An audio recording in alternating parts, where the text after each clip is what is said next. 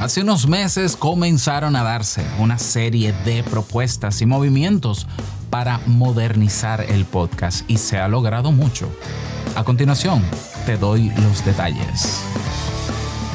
¿Estás interesado en crear un podcast o acabas de crearlo? Entonces estás en el lugar indicado porque en este programa tendrás claves, técnicas, herramientas, aplicaciones y respuestas para que lleves tu podcast al siguiente nivel. Y contigo tu anfitrión, podcaster y soloprenur que ha hecho del podcast su mejor medio para vivir, el del apellido japonés pero dominicano hasta la tambora, Robert Sasuki. Abre bien tus oídos porque esto es podcast. Hola, ¿qué tal a todos? Bienvenidos a este episodio 170 de Esto es Podcast. Yo soy Robert Sasuki, capitán de la Academia Kaizen, eh, la plataforma donde puedes eh, formarte a sí mismo, la plataforma que forma a todas las personas interesadas en podcast. Así es, tenemos los cursos más completos sobre podcast. Se va a añadir un curso nuevo esta semana a raíz de esto del podcast 2.0 que no te puedes perder. Y en Kaizen ya no necesariamente tienes, o sea, puedes obtener una membresía mensual si deseas para acceder a todos los cursos.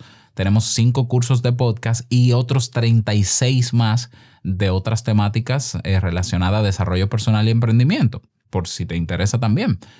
pero no solo eso, puedes comprar cada curso de manera individual. Mm, tenemos precios desde los 12 dólares hasta cursos de, de más de 60 dólares pásate por kaizen.com para que conozcas ahí el repertorio que tenemos y si te sirve alguno de ellos, pues lo puedes adquirir o adquirir tu membresía.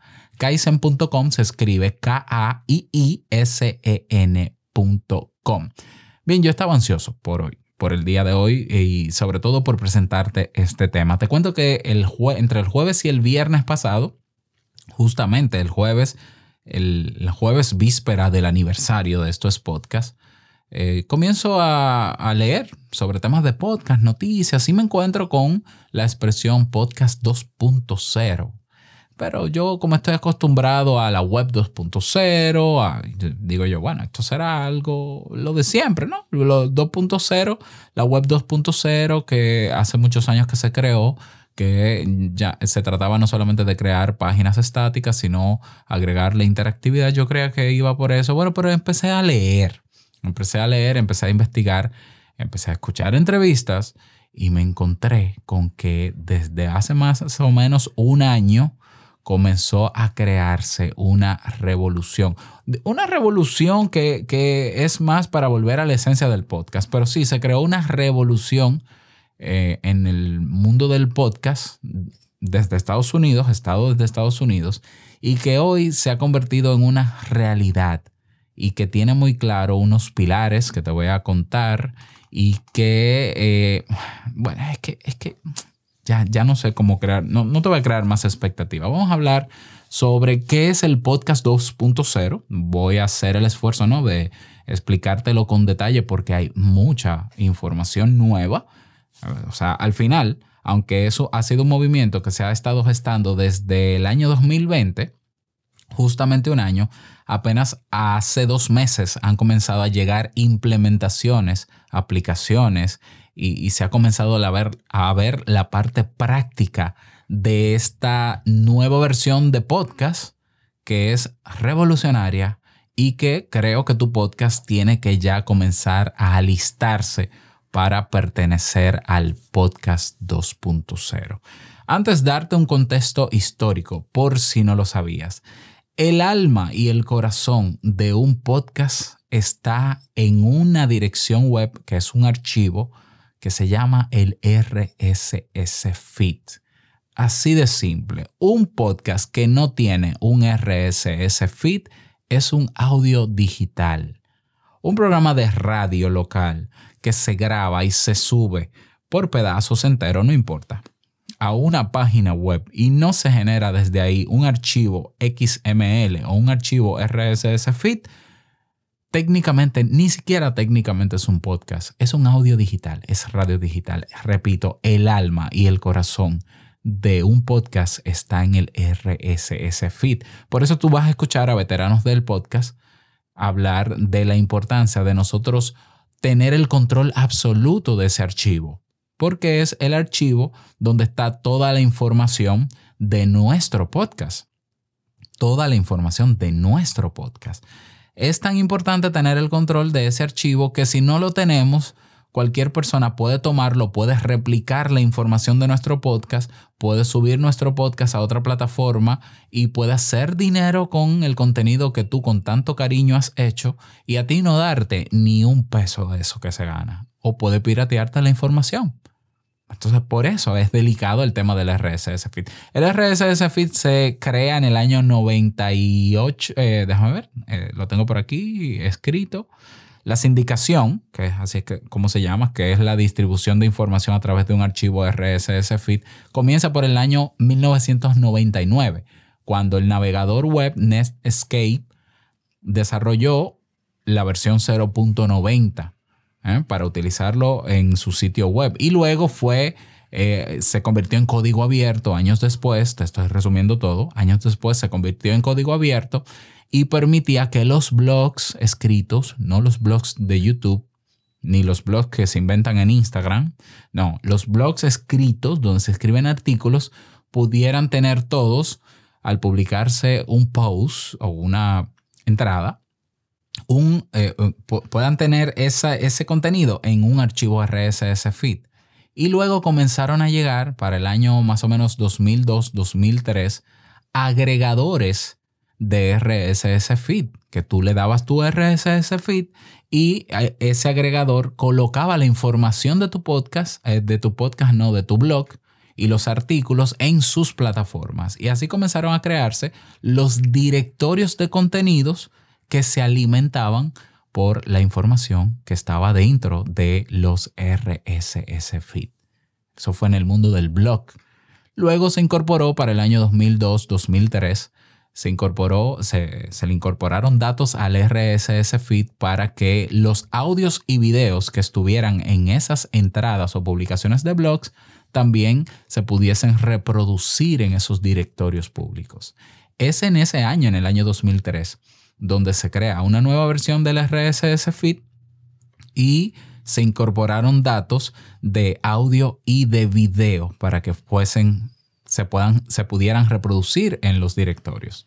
Adam Curry, Adam Curry es, que se considera el padre del podcast porque es la primera persona que comienza a hacer experimentaciones con el RSS feed. Él fundó una empresa llamada PodShow y eh, dentro de su plataforma creó un blog. Él creó también un agregador de RSS feed que se llamó RSS to iPod, que lo que hacía es que publicaba los episodios, los archivos MP3 de un audio o de un programa o lo que sea en su directorio. Es decir, el primer podcatcher digamos, no oficial, ni siquiera existía el nombre de podcast. No se había acuñado el nombre de podcast. Entonces, Adam Curry crea el primer agregador de podcast y luego, más adelante, iTunes, en el año 2004, ya abre la posibilidad y abre su plataforma de que las personas pudieran agregar su RSS feed a través de una suscripción y tenía un directorio de audio y de video, porque acuérdate que el podcast no es solo audio, es también video grabado a través de un RSS feed. Incluso también para ese mismo año, bueno, un año después, en el año 2005, desarrolla GarageBand, Apple, como una plataforma de grabación y edición para que los creadores de contenido en audio pudieran editar sus contenidos. Y en el año 2005 lanza el iPod, que es que ha sido, digamos que el, el recurso o el aparato que revolucionó el podcast y que a partir de ahí se le da nombre al podcast. Pero repito, el podcast nace antes de todo eso. O sea, el podcast, si, si nos vamos al origen, o sea, con el RSS feed en el año 2003, dos años después, sale el iPod, pero ya iTunes un año antes ya permitía entradas de RSS feed. Todo un poco de contexto de historia. El RSS feed, como te decía, es un archivo que dentro tiene en códigos y texto la información completa de tu podcast o la que tú hayas configurado. El nombre, el nombre de tu podcast, el cover o imagen de portada, la descripción de tu podcast, la periodicidad con la que se publican, cuántos episodios tienen y los contenidos de cada uno de esos episodios. Dentro de los episodios, el enclosure, que es la URL del MP3 o el M4A, desde donde se va a reproducir el audio. Y toda esa información va a los podcasters, que son los agregadores de podcast, que son para ti serían, para que lo entiendas, Spotify, Apple Podcasts, eh, Google Podcasts, Stitcher, Pandora, etcétera, etcétera. Esos son agregadores de podcast o directorios de podcast o podcasters. Es lo mismo. Entonces, dentro del RSS feed están todos esos datos. Y esos datos, en la mayoría de esos reproductores de podcast, aparecen tal cual. Fíjate que cuando vas a someter tu podcast, a una plataforma, no tienes que darles todos los datos. Algunos sí te lo piden, pero la mayoría no te piden datos más que el RSS feed y listo. Y quizás tu correo. Y de una vez te incorporan todo el contenido. Eso no es magia. SRSS feed, que es una dirección web porque está público, es el que alimenta el contenido en esos agregadores. Hasta ahí estamos claros. Bien, vamos bien. Ok, entonces ya, contexto histórico. ¿Qué ha pasado? ¿Qué, es entonces el podcast 2.0? El podcast 2.0 es una iniciativa, es un movimiento que busca modernizar al podcast en cuatro o cinco, déjame ver, son cuatro pilares o cuatro vertientes. Es una iniciativa que quiere modernizar al, podcast en cuatro pilares o vertientes. ¿Por qué? Porque el RSS Feed no varió tanto, durante todos los años que ha pasado con el podcast, no ha variado tanto. Quizás lo más reciente que se, el, cambio más reciente que se hizo dentro del RSS feed fue colocar las temporadas y las, eh, y los, las temporadas y los, el número de los episodios, por ejemplo. Eso hace dos o tres años no estaba y eso lo incorporó como estándar iTunes o Apple Podcasts.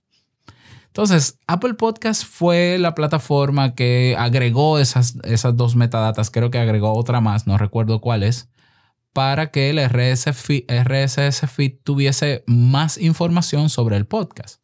Bien, estamos en el año 2021. Hay todavía muchísima más información que puede tener el RSS feed de nuestro podcast y que puede salir publicado en los podcasters.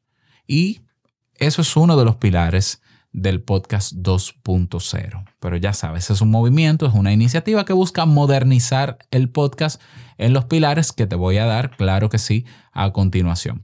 ¿Quiénes están detrás del podcasting 2.0? Está el padre del podcast. Y eso es una buena noticia porque Adam Curry no es simplemente el primer podcaster.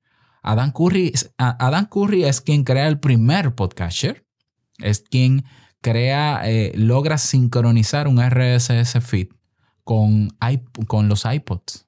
Él fue quien crea la primera, por decirlo de alguna manera, la versión no oficial de, la primera versión no oficial de un directorio de iTunes de podcast. O sea, no es cualquier persona. Es una persona visionaria que eh, vio para qué podía servir tener un audio grabado y cómo se pudiese publicar en diferentes plataformas. Y él fue el primero en dar ese paso.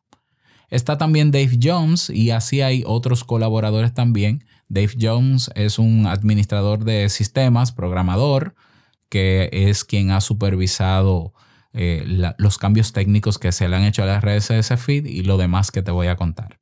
Si tú te fijas, estamos en una época, en este momento, donde hay una, hay una revolución tecnológica en torno al blockchain.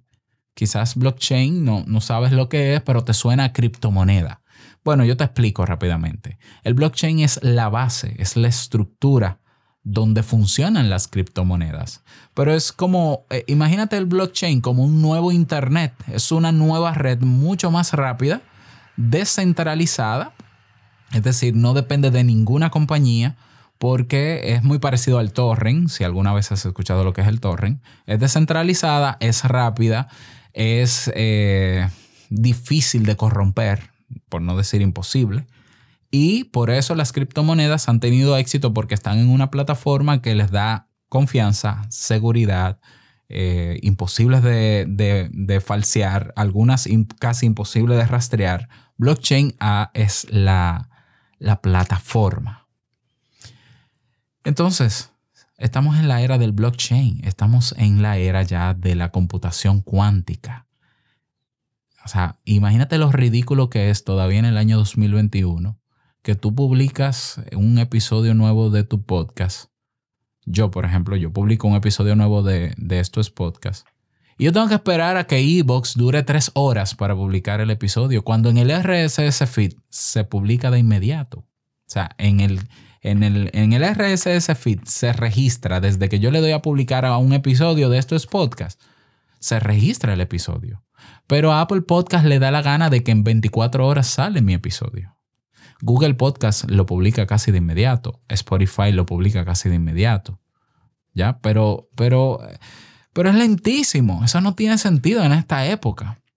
Bueno, eso es parte de lo nuevo que trae el podcast 2.0.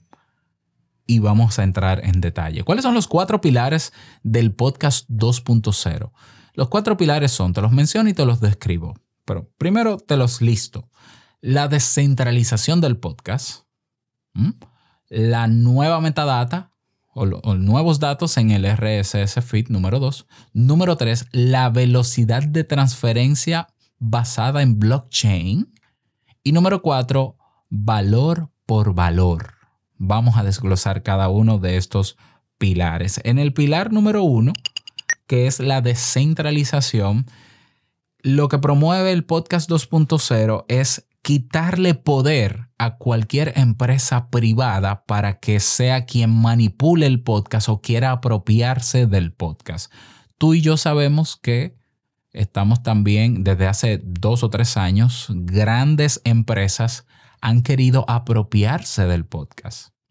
Apple Podcast, digamos que fue la primera plataforma y sigue siendo la más completa y la más grande para, para dar a conocer un podcast, pero Apple Podcast no le presta mucho caso al podcast. Es como que, bueno, ahí está el directorio. Bueno, recientemente hicieron algunos cambios novedosos. Este año se percibe que Apple sí quiere hacer eh, un mejor esfuerzo con el podcast, pero como empresa privada va a querer tener ganar intereses a partir de lo que hace. Fíjate que ahora Apple Podcast ha lanzado los Podcast Premium, donde tú alojas tu podcast, tus episodios dentro de Apple Podcast, en su plataforma. Ni hablar de Spotify, que desde hace dos años ha hecho inversiones millonarias, ha comprado empresas como Anchor, como este, ¿cómo se llama? Ya me llegará el nombre, para crear los podcasts para que convivan en el, en el ecosistema de Spotify y la gente escuche podcasts solo en Spotify. Ni hablar de Jeff Bezos con Amazon, que también hace unos meses abrió Audible para tener los podcasts ahí, ni hablar de Pandora, ni hablar de Deezer, ni hablar de, bueno, muchísimas empresas privadas quisieran, Evox, no puedo dejar de mencionar a, a Evox, están haciendo inversiones, número uno, o para que tu podcast conviva o sea exclusivo de esa plataforma, o ellos crear sus propios podcasts para habituar a las personas a consumir podcast en esa sola plataforma. Eso tú pudieras decir, ah, pero a mí me parece bien. Eso no está tan bien, porque eso e, eventualmente va a traer problemas. Por ejemplo, ¿con qué? Número uno, tener un podcast exclusivo en una plataforma de una empresa privada es someterse a los términos y condiciones de esa empresa. Así de simple. ¿Cuántas historias no hay de personas que tienen su podcast en Anchor y se lo quitan ¿Por qué? Ah, porque infringió una, una resolución, un término que estaba en letras pequeñas y que tú no leíste. Y no tienes derecho a reclamo porque como es gratis, tú no eres cliente, tú eres un usuario. ¿Eh? O que Apple Podcast eh, eh, limitó un podcast porque habló un día un tema de, no sé qué, de terrorismo y eso está prohibido aquí y por eso no publicamos tu podcast. O que YouTube eh, tiene sus términos y condiciones que tú no puedes poner tres segundos de una canción porque te tumban el video.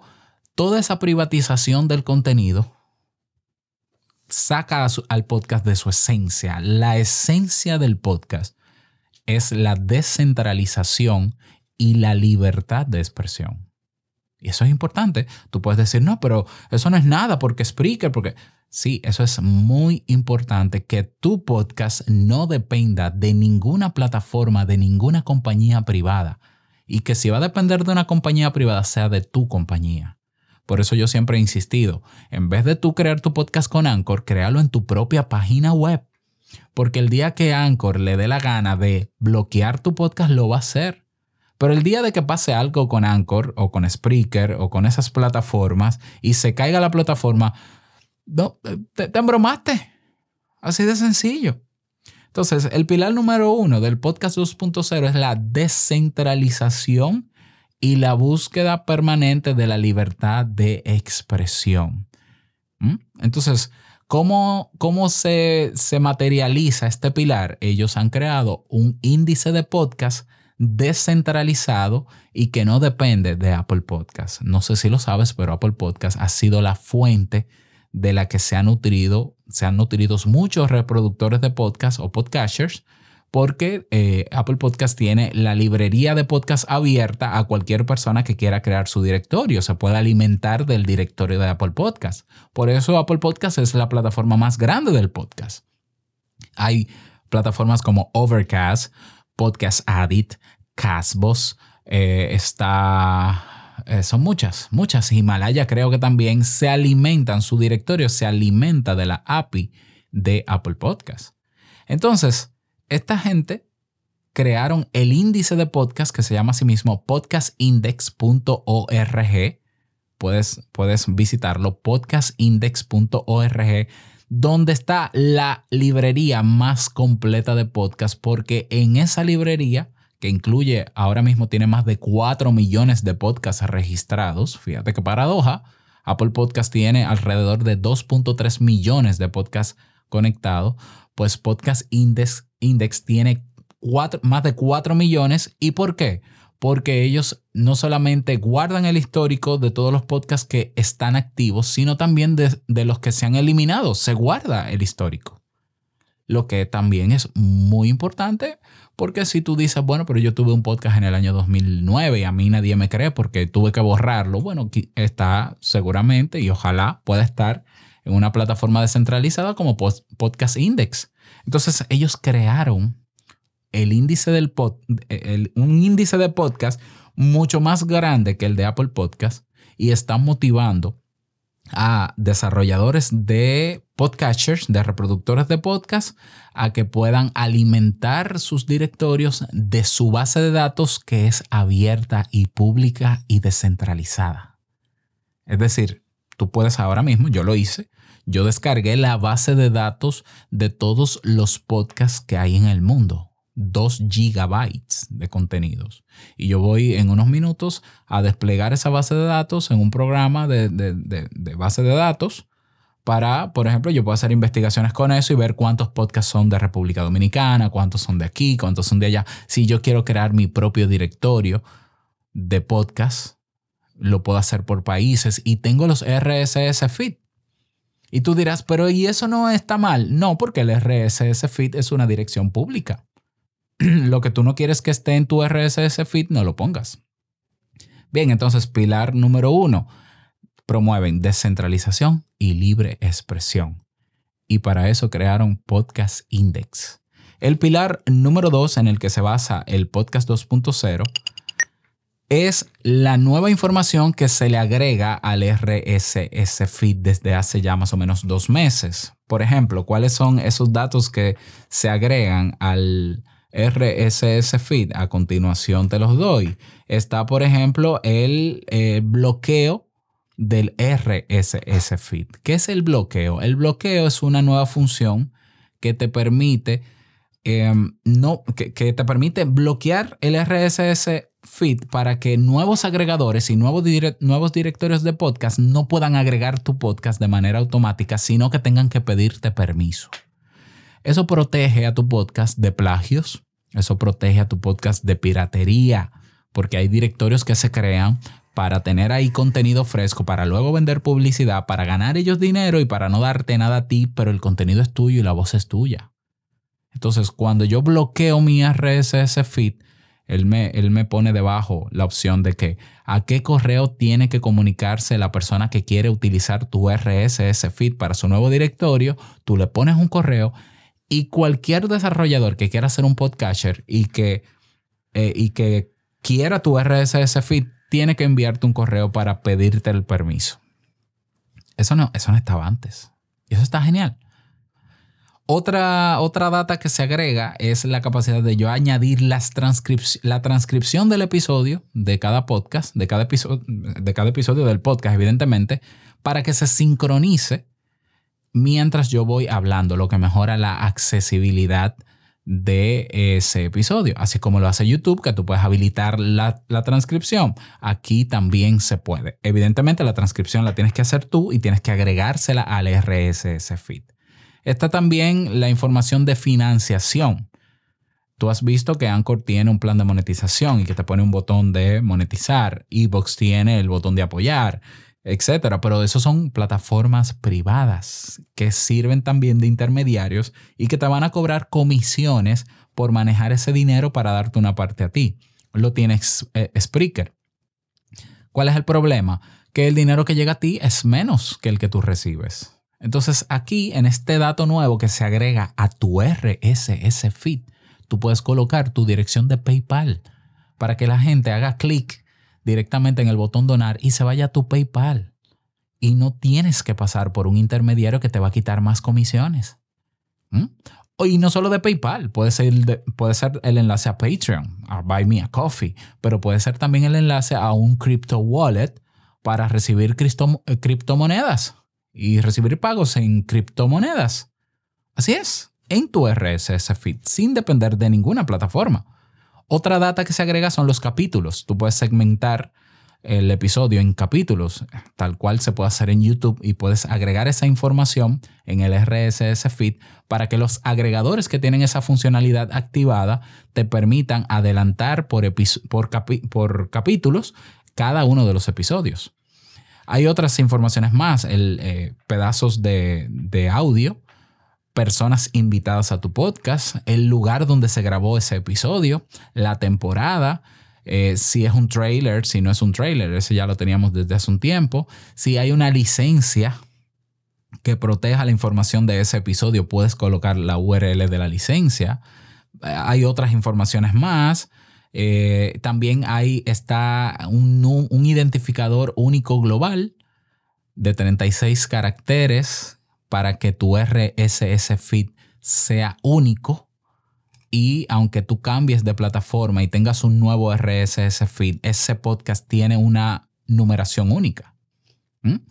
Eso es lo que tiene que ver con la nueva data, la nueva información que se agrega al RSS feed, que está en el pilar número 2. En el pilar número 3 está la velocidad de la transferencia de la información de tu RSS feed, a los agregadores, pero ahora a través de blockchain.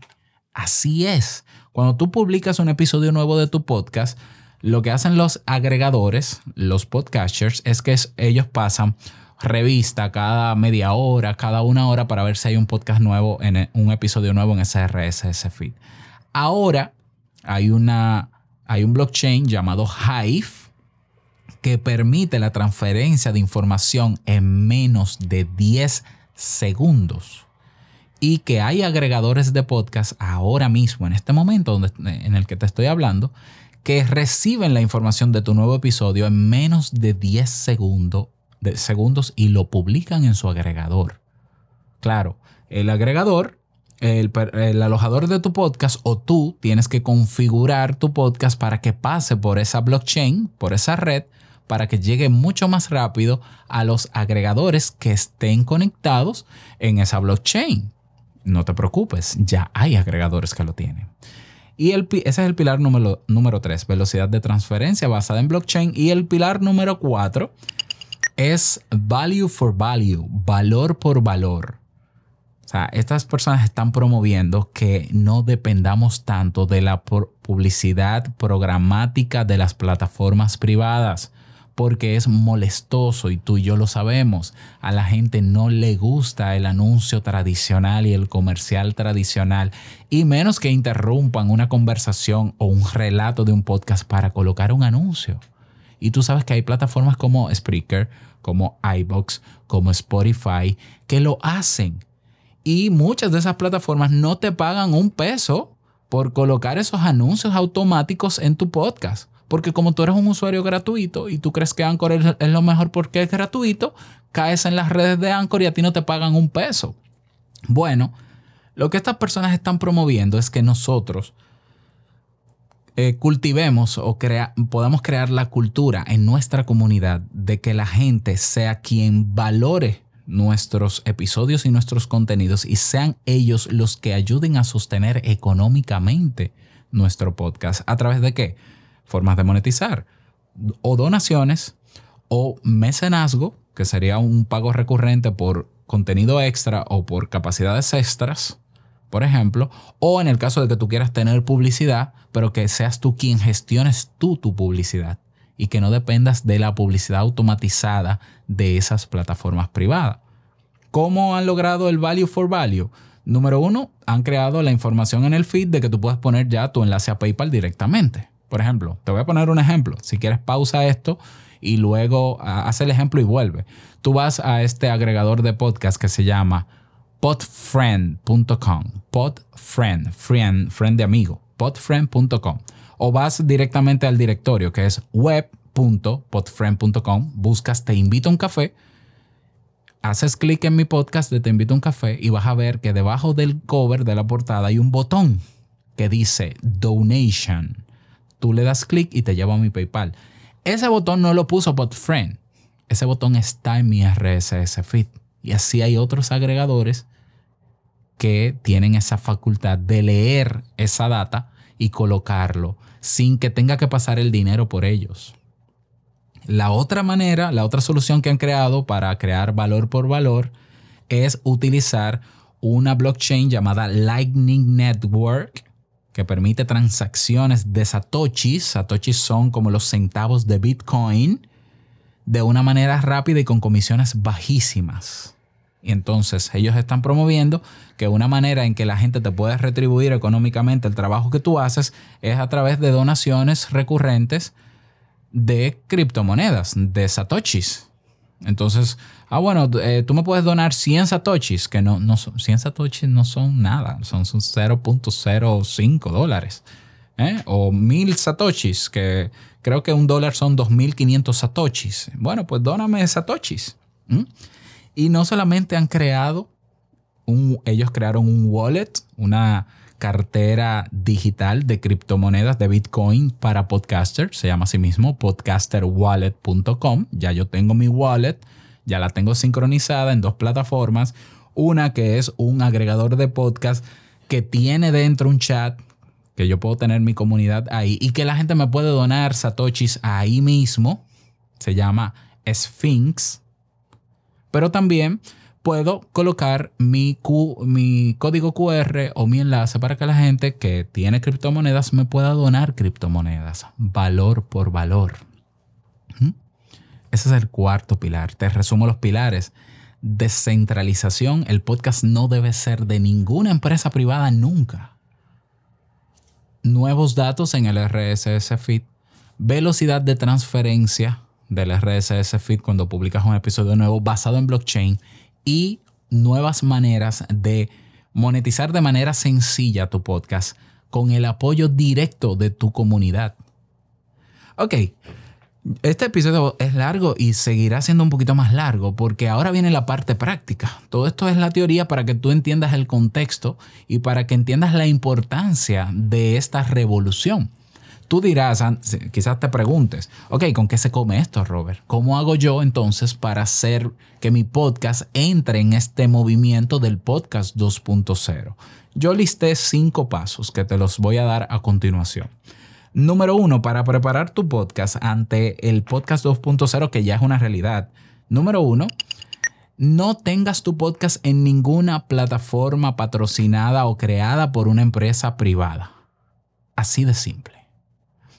No Anchor, no Evox, no Spreaker. No, hay, hay algunas que son privadas que sí, que sí, pero por lo menos esas que son bastante populares, no. Número uno, ¿por qué no? Número uno, van a hacer dinero contigo y a ti no te van a dar dinero.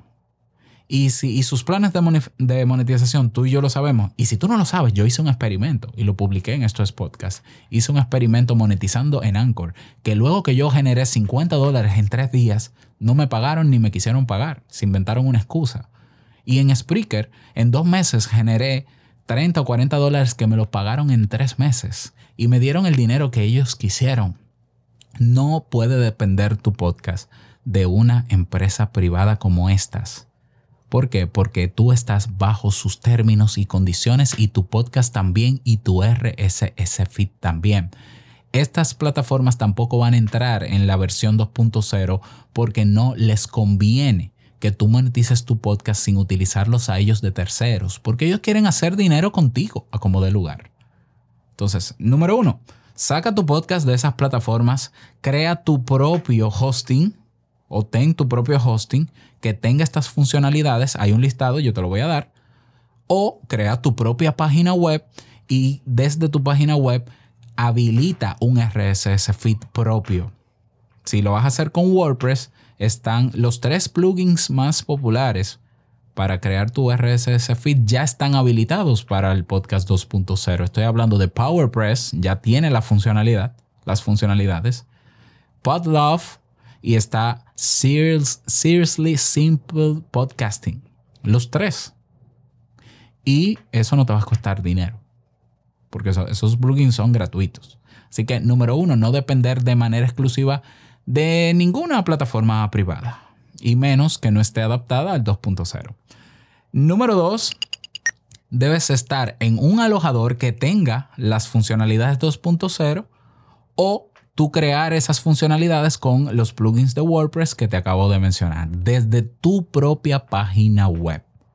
Desde tu propia página web. Número dos. Número tres, crea una cartera electrónica, no importa si es para dinero o para criptomonedas. En dinero, lo más fácil, rápido y gratis, PayPal. O sea, si tú quieres monetizar tu podcast a través de valor por valor, crea una cuenta en PayPal, conéctala con una cuenta bancaria para que puedas recibir dinero. ¿Mm? Entonces, tienes ya el enlace de PayPal para que la gente te done dinero o para que pagues recurrentemente o tú quieres crearle un botón especial, pues coloca esa información en el apartado de funding que está en el RSS feed que te dio tu plugin de WordPress que utilizaste. Si tu alojador, porque sí, hay alojadores que ya tienen esa capacidad, por ejemplo, Buzzsprout tiene esa capacidad pues entonces dale el enlace a Buzzsprout para que lo agregue al RSS feed. Pero yo preferiría no depender de un alojador, ¿eh?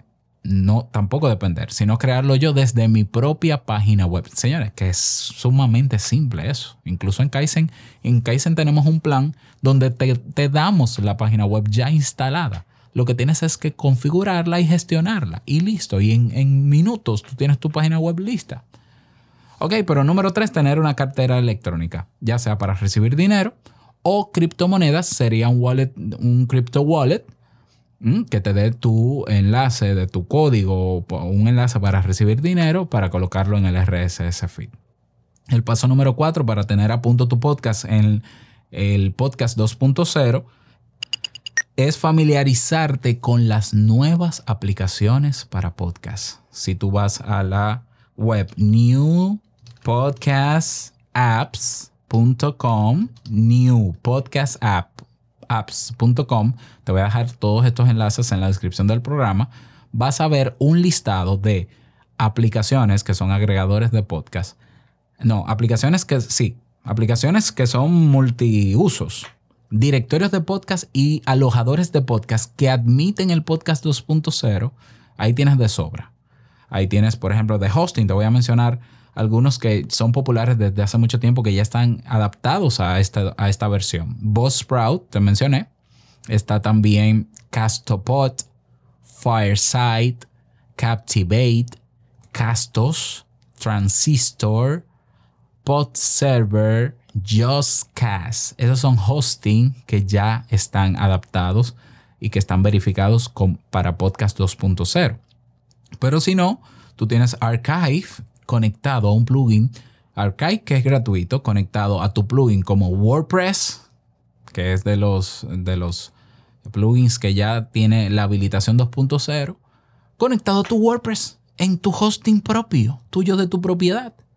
Y entonces hay agregadores de podcast y directorios, como por ejemplo Podcast Addict, que es muy popular porque es de los primeros en Android, Podcast Addict, que tiene ya funcionalidades que muestran mientras se reproducen tus episodios la transcripción en texto en tiempo real, los capítulos, la búsqueda, el funding, la location, eh, season, etc. Pero tú tienes, por ejemplo, Podfriend, podfriend.com, que se puede abrir desde la web y que yo estoy probando la versión beta para iOS que te permite visualizar la transcripción, el enlace de donación o de pago, los capítulos, la búsqueda, la locación, pero también puedes crear tu crypto wallet directo en Podfriend, cargarlo con créditos y luego pasar créditos de esos a tu podcast favorito.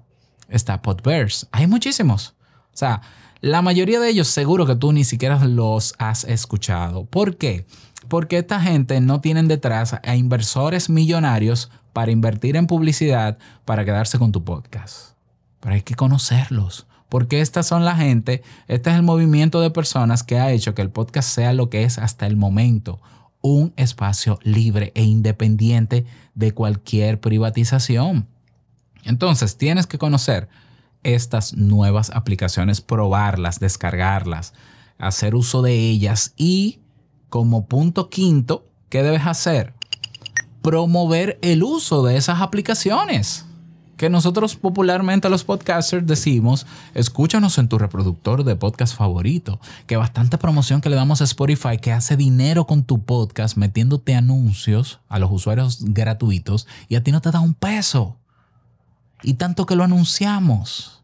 Dejamos de anunciar esas plataformas que son centralizadas, que son privadas y que hacen dinero con tu contenido y no te dan nada a ti. Y vamos a anunciar las plataformas de podcast que funcionan bastante bien, que tienen más versatilidad en el contenido que muestran sobre, sobre tu podcast y que te permite que la gente eh, eh, de manera instantánea pueda apoyar tu producción donándote dinero o haciendo transferencias recurrentes o lo que sea.